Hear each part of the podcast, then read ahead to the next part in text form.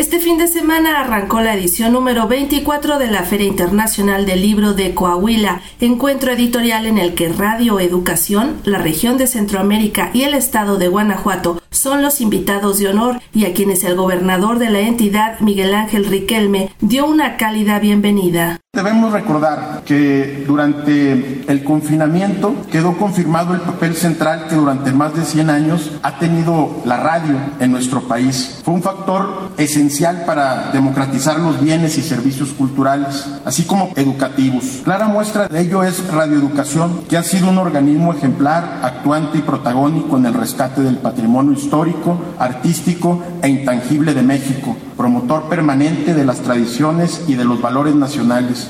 Nos sentimos muy honrados con su presencia y colaboración. Me llena de orgullo también que las múltiples facetas culturales que ofrece el estado de Guanajuato hoy se encuentran en esta feria.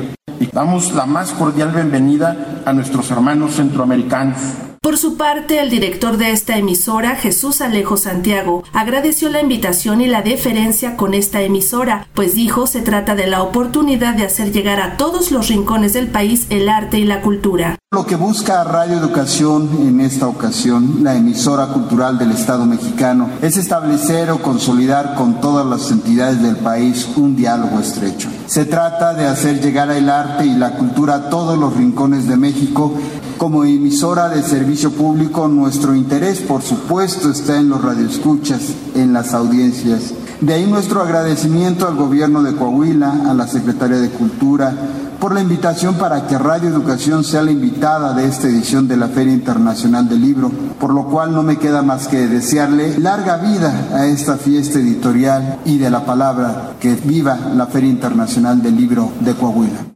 celebrada en el Centro Cultural de la Universidad Autónoma de Coahuila. En la inauguración también estuvo presente la secretaria de Cultura de la entidad, Ana Sofía García Camil, quien reconoció a esta radiodifusora como referente cultural en el país. En esta edición la institución invitada es Radio Educación, una estación de radio pública cultural que es un referente en México. Conferencias y charlas forman parte del programa que ofrecerá esta radiodifusora. Como ya es una tradición, estamos reunidos para celebrar el valor de la literatura, el arte y la cultura. El valor de la literatura no decrece, al contrario, continúa aumentando su capacidad de conectarnos con otras realidades, ideas, culturas y regiones.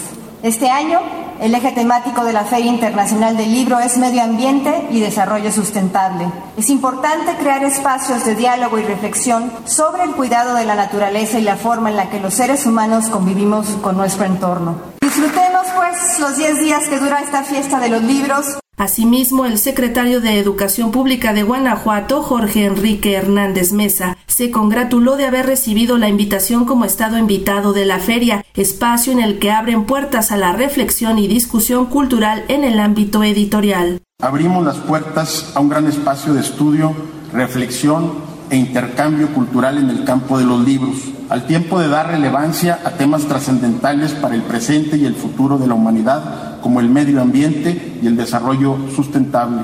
Me llena de orgullo también que las múltiples facetas culturales que ofrece el estado de Guanajuato hoy se encuentran en esta feria, en más de 50 actividades. De la misma forma, Mario René González Bolaño, cónsul general de Guatemala en Monterrey, expresó la forma en que la región centroamericana y México están hermanados a través de la cultura de paz, las artes y la literatura. Somos pueblos hermanos creadores que propiciamos, promovemos las artes y nos relacionamos en una cultura de paz. En esta oportunidad, en el marco de la diplomacia cultural, aprovechamos esta ventana de oportunidad que se nos abre para mostrar al mundo parte de nuestra literatura nuestra cultura y nuestras representaciones artísticas. Desde Saltillo, Coahuila, para Radio Educación, Sandra Karina Hernández.